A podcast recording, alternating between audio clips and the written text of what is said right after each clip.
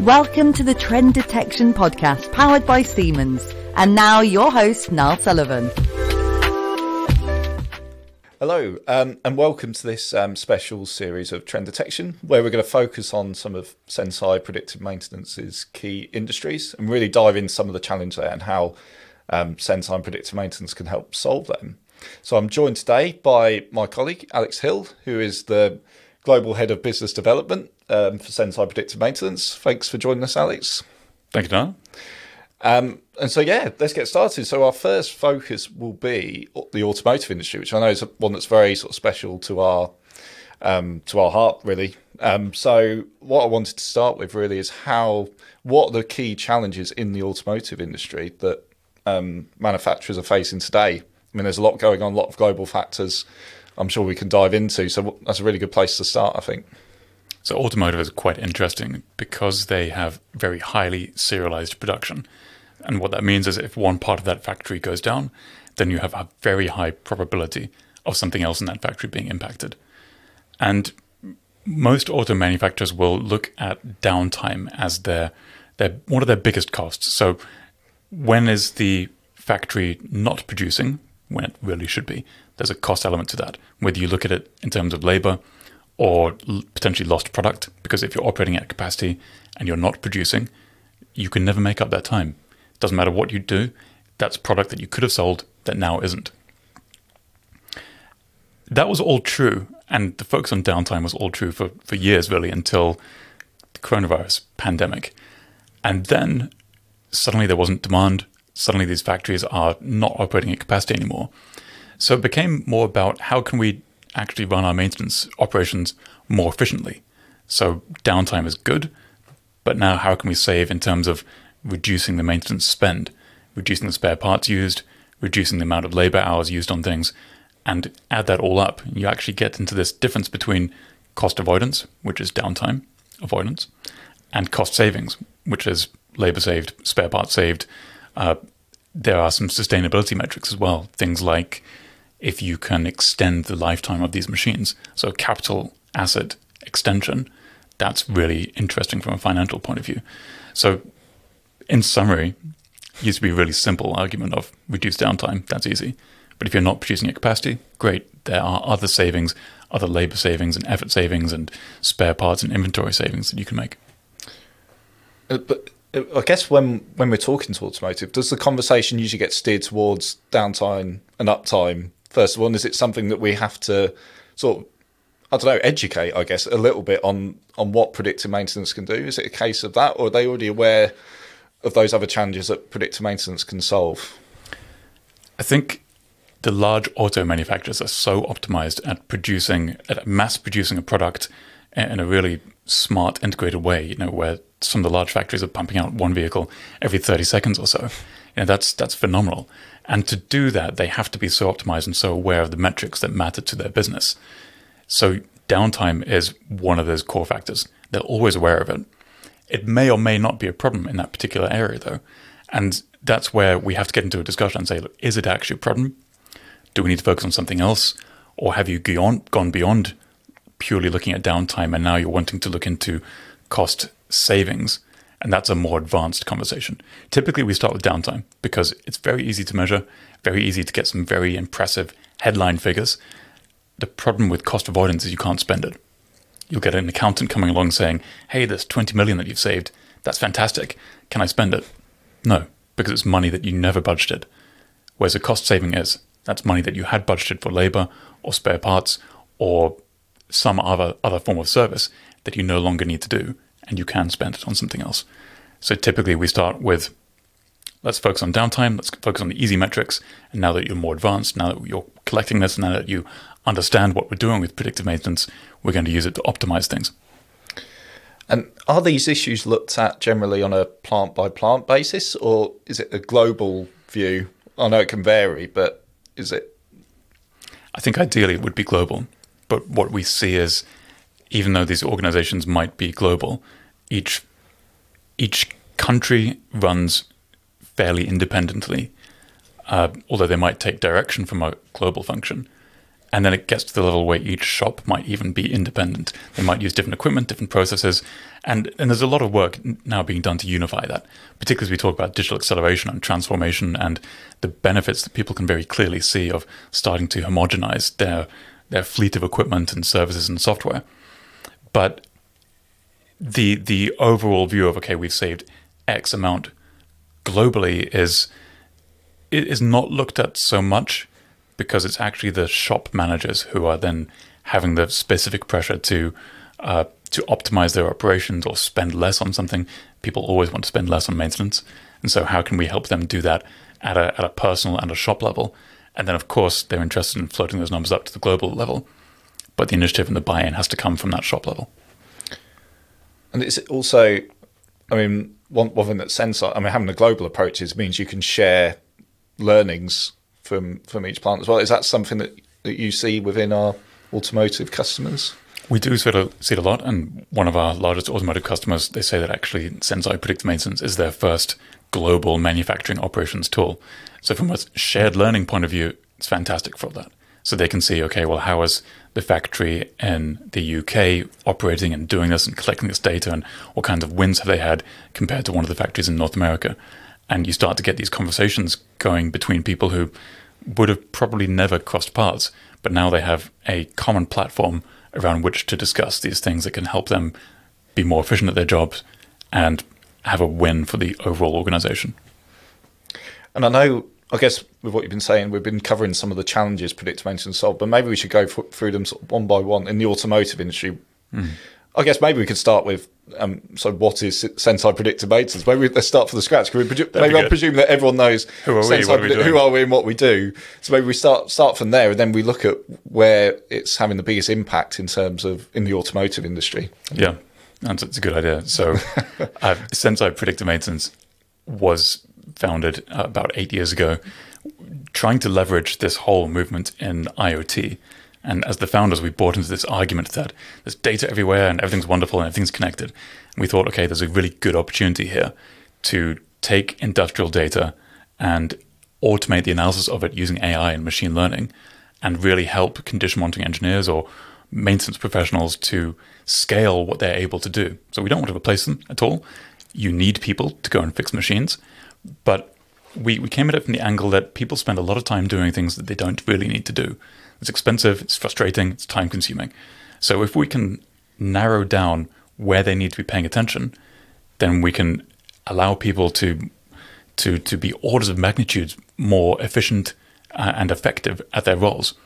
And so, uh, eight short years, we've we've done that, and then we've become part of Siemens, which is fantastic. Allows us to broaden our offerings and broaden our capability massively.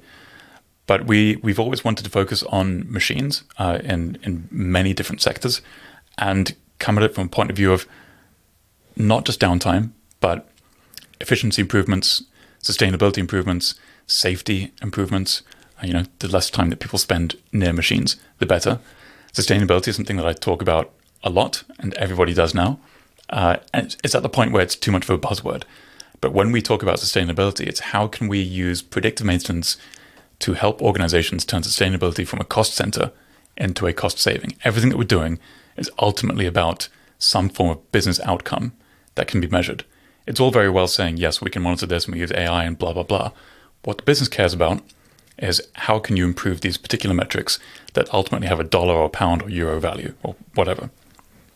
So sustainability is a good one where people talk about it and they do a lot of hand wavy energy savings.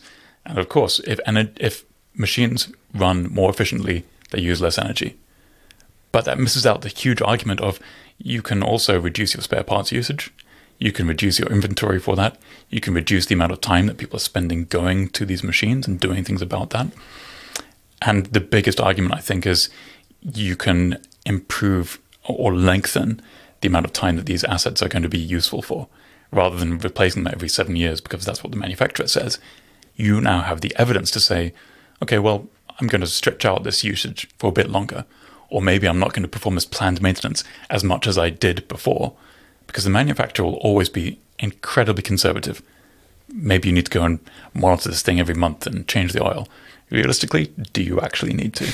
And no one's really had the evidence to do that before. And we give people the evidence in a really simple way so that they can decide as maintenance professionals do I have the confidence to extend this and save some money or not? What do I need to do about this and where do I need to focus my effort? And I guess my next question, because you talked about that journey over eight years, is that eight, oh, like eight year journey in terms of people believing predictive maintenance? Because we do get some outstanding results, outstanding return on investment. Is it still a case of, and again we're referring to automotive here, but is it a case of too good to be true? Because there's some really big, big, big numbers, you know, that we see. Yeah, there's some huge numbers, particularly in automotive, because they have that highly serialized, very, um, very rapid production process. When we talk about um, predictive maintenance. I can't tell you how many times we had at the very start, probably the first few years, where we'd, we'd say, well, we do predictive maintenance, and we'd get people saying, don't know what that is. Or we already do that. you don't, but we, we're going to have to start re educating you. And when we started, actually, predictive maintenance wasn't a term, it wasn't a thing. And we, we only started to see it coming out probably a couple of years after we started. We, we And we really struggled to to find a nice term for what we did. And and we were we were talking about condition monitoring, we were talking about automating it, we are talking about uh, a very aerospace centric term, which is health and usage monitoring systems. Doesn't quite roll off the tongue like predictive maintenance. And and there's a lot of um, there's still a lot of misconceptions around predictive maintenance. People generally understand the the theme of it. Okay, I can help make my maintenance more efficient or save some money or or do something, but they obsess about this word predict and you end up with a lot of data scientists uh, trying to trying to make predictions and trying to stare into a crystal ball. And actually, predictive maintenance is more about intervening before something happens, rather than making a prediction that something is going to happen. There's a, quite a nuance between those things. With predictive maintenance, you're then saving money by making sure that something doesn't happen. You are you are intervening. You're predicting that at some point something's going to happen. This is the right time now to pay attention to this. You're not having to get to the detail of, okay, in exactly 21 hours, this is going to happen in this way, blah, blah, blah, blah, blah. And a lot of people get too obsessed about those details. And the fact is, you have maintenance professionals who usually know what to do, but they need to know where to focus their attention. Mm-hmm. And that's what we're about. We're about making sure that people are spending their effort, spending their time in the right way. And yes, we can give remaining useful life predictions. We can give very detailed predictions about everything, but you need perfect data for it. When I say perfect data, I'm not exaggerating. It needs to be incredible.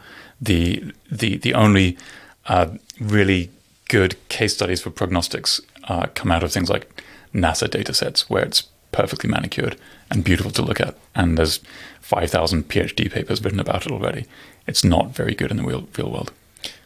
And it's a is there a misconception? Because I guess one of my questions could be around data collection industry 4.0, which sort of encourage manufacturers to collect lots and lots of data. You know, and now, from my point of view, when I speak to you know uh, companies and prospects, customers, and that and they're sort of at a point where they've got all this data, but they don't really know what to do with it. And but I guess my question would be: Are they are there some that overestimate how good their data is, or in some case, or is it the other way as well that they underestimate how good their data is? Oh, we've got some stuff, but it's not very good, and it turns out there's some sort of gems in there. What's your sort of feeling on that? I think almost everyone overestimates how good their data is mm. because there was this whole movement, and there still isn't a little bit to talk about big data. And yeah, it's super exciting. Data storage is now cheap. Uh, the acquisition of it is is pretty cheap, and people would just collect everything. And and we'd have so many customers who'd come along to us and say, "Hey, I've got loads of data. It's great. I just don't don't know how to how to work with it and, and what to do about it." Believing that we have some form of magical elixir that's going to help them unlock all of this value in, in their data, and we don't. Uh, and for the most part, their data is is not useful. It's, it's things that just aren't categorized in a useful way. Just aren't. It's just not useful. You spend more time actually uh, trying to curate this data and work with it than strip it back and, and, just focus on what problem are we actually trying to solve mm-hmm. and then what data relates to that and then what do we need. What we need is condition monitoring data. That's not a big data problem. That's a specific data problem. And most people, when they hear condition monitoring, they think vibration and they get all excited and they start hearing IoT buzzwords again and they want to go out and spend hundreds of thousands of, of monies on vibration monitoring and, and all of those things and cabling it up and, and great, look at what we've got. But actually, most data that we work with is process data. And what I mean by that is it's things like timing, current, torque, the kinds of things that is already collected in, in any modern factory from a factory automation point of view. It's just not stored in, in the correct way or in a way that is useful. So most of it is encouraging people to not think about vibration monitoring. Don't get too excited about that. We can get into that detail if we need because it's very, very good, but you don't need it on everything. Most of the time, you have data that is there, you just need to unlock it and you need to use it in a smart way. We don't want 10,000 hertz signals being sent to the cloud. We just want something very specific, longer term. We're not looking at trying to avoid a failure in the next 10 milliseconds. We're looking at avoiding failure in the next two weeks to six months. And the kind of data you need for that is very specific. So we've always got to walk back expectations about what the customer thinks they need and what they've been told they need by one of the uh, big cloud providers of you just need masses of data and then you unlock AI and, and use magic to find something. It's not that at all. Very specific data, fundamentally condition monitoring, and often we repurpose process data for condition monitoring purposes and automate the analysis of that at scale mm. so that the maintainer can understand where they need to focus out of the hundreds or thousands of machines that they may be responsible for. Yeah, and actually on that note, so the, I guess the key to scalability is, you know, in the case of Senseye, it's any type of asset, any any industry, any type of asset. But I guess within automotive, I mean, we'll give some examples of where we've where it's mostly mostly used, I guess. So the cool thing most about, commonly used. Yeah, the cool thing about automotive and and in particular this this customer is that they they've just run away with with what they can do with Senseye predictive maintenance to the point where they're, they're doing things that we never quite expected.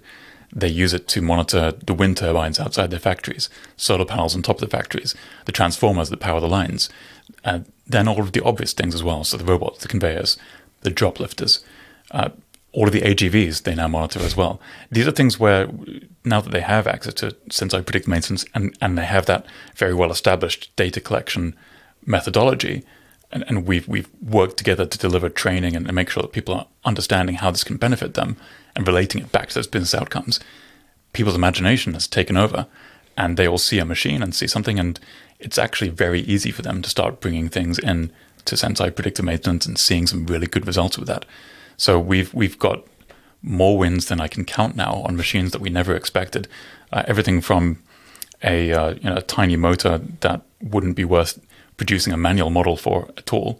So, you know, a motor that costs $100 on a line somewhere to a, a gigantic press machine that might cost millions of dollars. Everything is monitored because they took the initiative 10 years ago or so to connect everything so that everything is addressable. They can interrogate anything on their network. And, and that investment in digital acceleration quite some time ago has enabled them to now leverage technologies like Senseye Predictive Maintenance to see some really valid and really interesting business outcomes. So you, you might say that they were ahead of their time. Would you say back in the at the very very back early, in the day, back uh, in the uh, very early beginnings?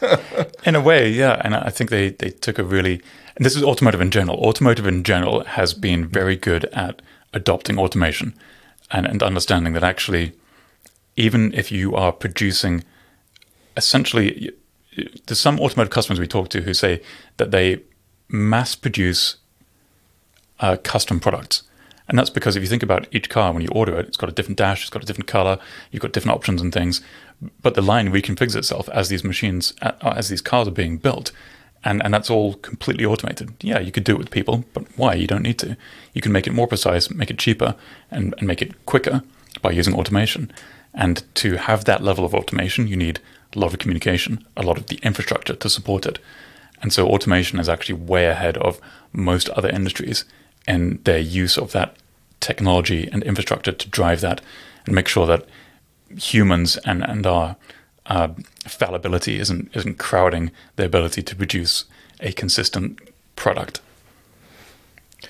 And I guess just as we sort of come to the end of this uh, particular episode, I wanted just to touch on a little bit of the future, I guess, because as in automotive, obviously there's a big big shift towards electric vehicles and stuff, and how how tools like Senseye can help, you know, accelerate that you know that shift in the market as well. Mm-hmm. So battery production is interesting. Uh, because there's an even higher level of automation. They're, they're quite volatile chemicals. You don't want to be around them. Uh, there's there's fewer people on the on the shop floor than there are even in a in a mainstream automotive plant, and so battery plants are also seeing a massive investment at the moment. Every country is pouring money into this. Huge levels of automation. Uh, definitely a safety case there, business criticality case, and Senseye is, is perfectly well suited to monitor any and every kind of machine within these factories because of the way we design the technology. We we don't need to know specifically what this machine is. We need to know what the data is, and if the data is suitable condition monitoring data, then Senseye will, predictive maintenance will automatically create and maintain that model and, and work with that. So the beauty is that no matter what kind of battery technology is ultimately used or how things are produced or what kind of new innovations come in, we can work with that. We can support that customer in making sure that this technology that is still quite immature in terms of optimization compared to producing a, a, a petrol engine or combustible engine, uh, that can be optimized and, and we can get efficiency there and start to see some really good payback as soon as possible. Yeah, and of course, as demand as demand increases for that, for the I'm going to flub that one. no, as as um, as demand increases for electric vehicle, I guess it becomes even more important that they're investing in these type of technologies to keep the plant machines running efficiently, plants continuously running, and um, yeah, uh, just keeping keeping things running up and running. Blah, I fluff that. Start, start getting up. I don't even know what point I was trying to say. It's one of those things. Um, Making machines run is good. yeah, exactly. Yeah. So as yeah as the demand for electric vehicles, electric and, and batteries associated with them b- become more prevalent, I guess it's even more important that the, the plants are kept up and running and machines are more are running more efficiently. I guess as well. I think we're seeing a, a shift as well, where when we're producing electric vehicles and, and whole kinds of new technologies, there's, there's an opportunity to produce entirely new greenfield sites that are less reliant on humans, have more of this digital infrastructure baked into them, and you you need to have some form of predictive maintenance to operate that efficiently, because you can't have people making these decisions all the time. When when when these uh, machines are operating often very quickly. If you're looking at some form of pick and place, for example, with electronics, uh, you've got this crossover between traditional automotive manufacturing and electronic manufacturing, and and there's there's actually quite a lot of ways in which electronic manufacturing is ahead. Uh, very high speed, very clean environments. This this marriage of these different technologies is is fascinating to see, but you need automated monitoring and control and intelligence behind that to get the level of of, of output that we want to be seeing as these industries shift. No, so thank you, Alex, for joining us for our latest episode. Thank you for having me, Niall. And we'll look forward to the next one, which is all around the food and beverage industry. So please remember to subscribe in all um, your favourite channels, and we'll see you on the next episode. Please like and subscribe on all major podcast channels and find out more about Senseye predictive maintenance at Siemens.com.